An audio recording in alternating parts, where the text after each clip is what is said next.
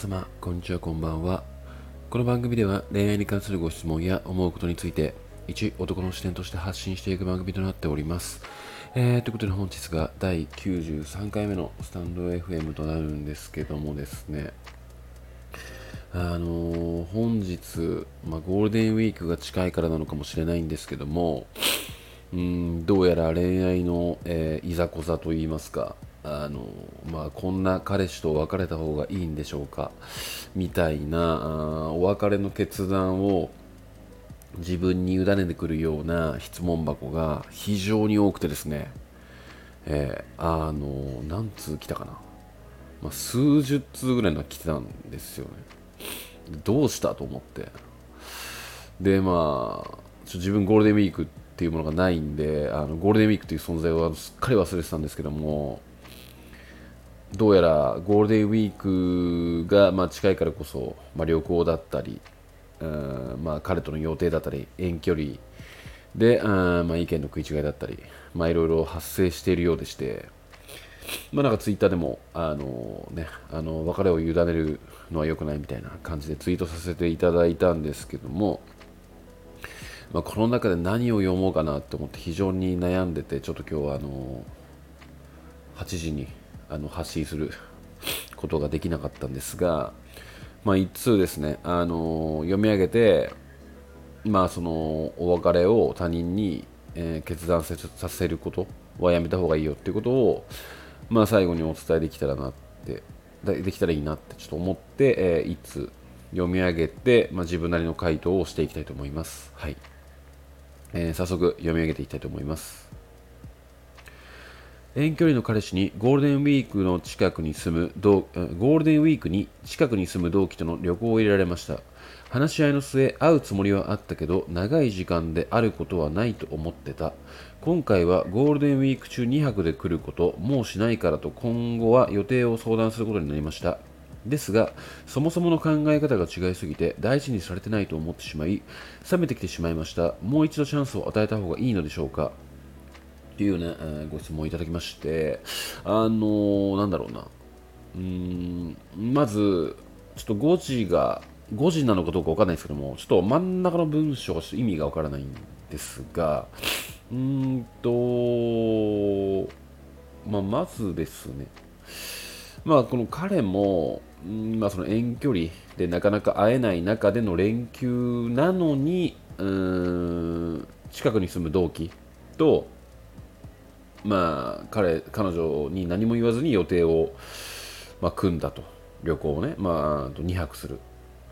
予定を入れてしまったことに対して、えー、この彼女さんは、まあ、非常にショックでしかもあの遠距離中で私たちみたいな。そこの連休のゴールデンウィークにあの私との予定入れてくれないんだと。っていう感じでまあちょっと自分と思考回路が違うのかなと。えー、そもそもの考え方が違いすぎて、えー、まあ、大事にされてないなと、ちょっと舐められてんじゃないかなって感じで、えー、ちょっと冷めてきてしまったと。で、えもう一度チャンスを与えた方がいいのでしょうかっていうね、ちょっとあの上から目線で引っかかるんですが、うーん、まあ、ね、これも、まあ、要はその、こんな彼を捨てた方がいいですか、お別れした方がいいですか、もう一度チャンスを与えた方がいいですかっていうのと、まあ、同じ意味合いだとは思うんですよね。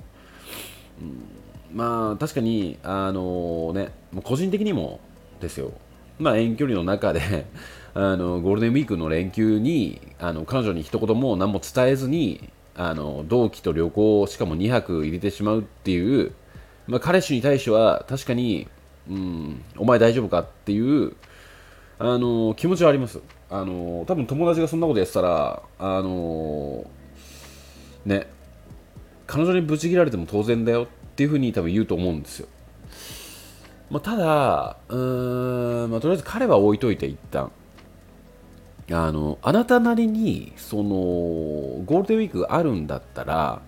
まあ、例えばあの1ヶ月前とか、まあ、4月、うん、まあ、3月終盤とか、4月の初めぐらいにですね、あのあなたから、うんまあ、今年のゴールデンウィークどうするとか、一言でも言ったんですかっていうお話だと思うんですよね、要は。うん、あの相手に対して、遠距離だしゴールデンウィークだから、まあ、彼からその旅行とか、まあ、会う約束をうーん提示されて当然だよねっていうあの思考ってなんか可愛げがないと思うんですよね。うんまあ、なのでこれを言ったかどうかっていう部分もあるんですよ。だこれをなんかその言わないで察してくれよっていう気持ちを普段から彼に全面的に出してたからこそ、まあ、彼も、うん、若干ちょっとあなたにおそらく嫌気がさしていていやもういいわあのなんかもうあのまあ、同期に誘われたしちょっと200で今回入れるかみたいなノリで行っちゃった可能性もある。ただ、まあ、もうしないからと今後は予定を相談することになりましたって書いてあるんでまあ、彼の中ではあなたに対して冷めてないっていうのは明確、まあ、ちょっとあの思考回路がガキっぽいのかなって、うん、ちょっと考えられなかったのかなっていう部分もま考えられるんですよね。まあ、で、なんかその、ここにもね、あの書いてあるんですけども、まあ、そのもう一度読み上げますと、まあ、今後は予定を相談することになりましたって書いてあるんですが、やっぱりなんかその、あなたとこの遠距離中の彼氏彼氏さんの中にそもそもあの互いにその予定を相談し合うっていうことがなかったんじゃないのかなって思うのがまずこの一言だと思うんですよね。うんまあ、なので、まあ、まあもう一度チャンスを与えた方がいいのでしょうかっ、まあ、聞かれてるんですけどもいやチャンスを与えた方がいいよとかいやもうそんな男捨てた方がいいよとかそんなことをまあ、まず赤の他人に委ねるってことが、まあ、まず間違いでして、あのまあ、まずこの、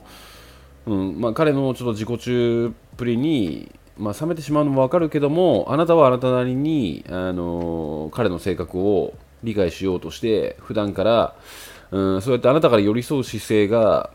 そもそもあったんですかっていう部分も振り返っていかないと例えばあのここでまあ、損切りみたいな感じで、あの、もう知らないと彼を捨てて次の恋愛に進んだとしてもここ、うん、まあなんていうのかな。ここでその寄り添っていかなかった彼とちゃんと、えー、寄り添っていなかったっていう結果が、まあ、あるのだとしたら次の恋愛も同じ結果につながる可能性があるんですよね。うんまあ、なのでそこら辺をまず理解されてからうーん彼に対してもう一度寄り添ってみるのか彼とお別れするのかっていう部分をちゃんと自分の中で考えた方がいいですよって思うんですよね。うん、まああのこうやって答えてますけども、まあ、なたものこともよく知らないですし彼氏さんのことも正直よくわからないと。これだけの文章の中で、まあ、あの別れた方がいいとか別れた方が良くないとか、まあ、正直その判断はできないですし、まあ、なんか明らかに、まあ、ひどい行為をされてて傷ついててボロボロとか言うんだったら、まあ、別れた方がいいっていう一択なんですけども、まあ、そうでもないですし、うん、なんかよくある、まあ、よくあるというか、まあ、カップルの、うん、ちょっとすれ違いが発生してしまったっていうことだと思うので、まあ、次の恋愛に生かすためにも、今の恋愛として後悔しないためにも、まあ、もう一度考え直した方がいいんじゃないのかなって。あの今の、うん、自分の考え方とか彼氏に対する見方とか自分を客観視してみたりとか恋愛において結構大事重要な要素だと思うんですよねこういうのって。あの一つの視点で見るのではなくてま相手の立場に立ってなんで彼がこういう行動をとってしまったのかとか、うんあのまあ、普段から私は彼に対してどういう行動をしてたのかとか、まあ、結構あの深掘ってみることって結構重要だと思うんですよ。まあ、何事にも、まあ、あの恋愛でもそうだし仕事でもそうですし、まあ、友人関係でもそうですし。うんまあ、なので、あのまあ、そのかこんな彼とお別れした方がいいですか？とかなんかそういう方々、まあ、今回送ってきていただいた方々すべての方に言えるんですけども、まあ、相手のことは、まあ、クズなり、なんなり、大切にしてくれないなり、寄り添ってくれないなり、あの何とでも言えるんですけども、うん、じゃあ、あなたはどうなのっていう、その自分を客観視してみるっていうことも結構重要なので、うん、まあなんか、これをちょっと一旦聞いてみて、まあ、もう一度、あの違う視点で見てみてから、うんまあ、別れる別れないっていう決断をどうするのかっていうのを、まあ、自分の中で、えー、考えてみてください。はい。えー、てな具合でですね、えー、今回のスタンド FM はこの辺にしておきたいと思います。今夜もご視聴いただきましてありがとうございました。それではまた。Thank you